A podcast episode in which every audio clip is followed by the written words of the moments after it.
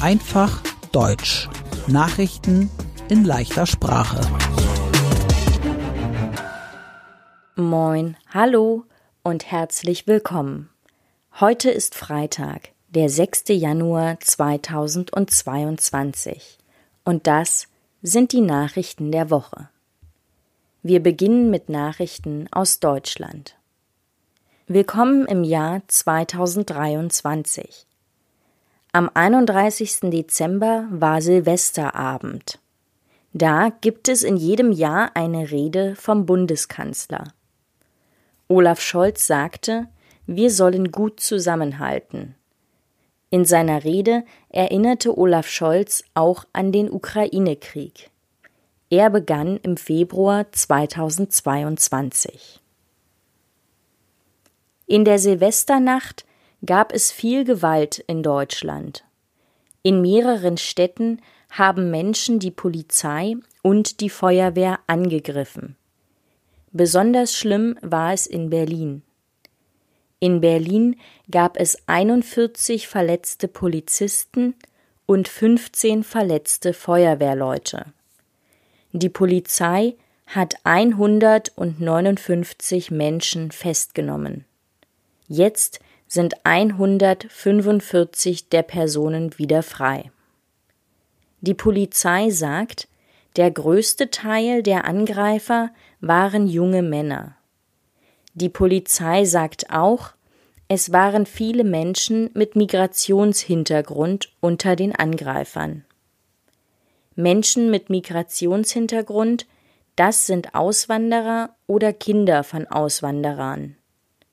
Auswanderer sind Menschen aus anderen Ländern. Sie sind nach Deutschland gekommen, um hier zu leben und um hier zu arbeiten.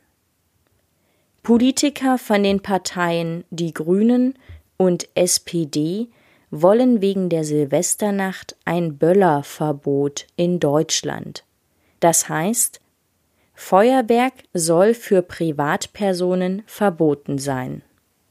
Noch gibt es keine Entscheidung. Und jetzt die Nachrichten aus der ganzen Welt. Der frühere Papst Benedikt XVI. ist tot. Er starb am 31. Dezember 2022. Der Papst ist der Chef von der katholischen Kirche. Der frühere Papst Benedikt war 95 Jahre alt. Er war ein Deutscher. Nach seinem Tod reisten viele Menschen nach Rom in Italien zur Trauerfeier. Benedikt war seit 2013 kein Papst mehr. Er ist damals wegen Krankheit zurückgetreten. Sein Nachfolger heißt Franziskus. Franziskus ist immer noch Papst. An Silvester hat Russland die Ukraine stark angegriffen, zum Beispiel in den Städten Kiew und Odessa. Auch im neuen Jahr gab es Angriffe und eine Explosion in Kiew. Die Ukraine hat auch Russland mit Raketen angegriffen. Es gab 63 Tote. Außerdem gab es schwere Kämpfe in Saporischia. Russland hat seit dem neuen Jahr 137.000 weitere Soldaten. Insgesamt sind es jetzt ungefähr 1,15 Millionen russische Soldaten. Personen aus China, die nach Deutschland reisen, brauchen jetzt einen negativen Corona-Test.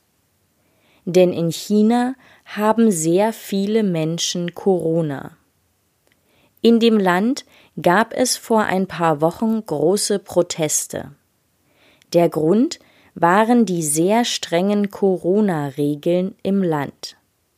China nannte das Null-Covid-Politik. Niemand sollte Corona bekommen. Wegen der Proteste lockerte China die Corona-Regeln. Das Land stoppte seine Null-Covid-Politik. Aber jetzt haben sehr viele Menschen in China zur selben Zeit Corona. Es gibt auch eine neue Corona-Variante in dem Land. Der deutsche Gesundheitsminister Karl Lauterbach denkt, die neue Variante könnte in Deutschland zu einem Problem werden. Und zum Schluss die gute Nachricht der Woche. Der Bundeslandwirtschaftsminister heißt Cem Özdemir.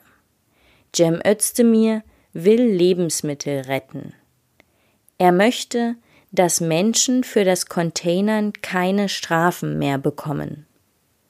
Containern, das heißt Lebensmittel aus dem Müll holen.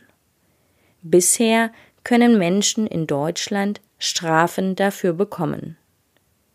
In Deutschland kommen in jedem Jahr 11 Millionen Tonnen Lebensmittel in den Müll.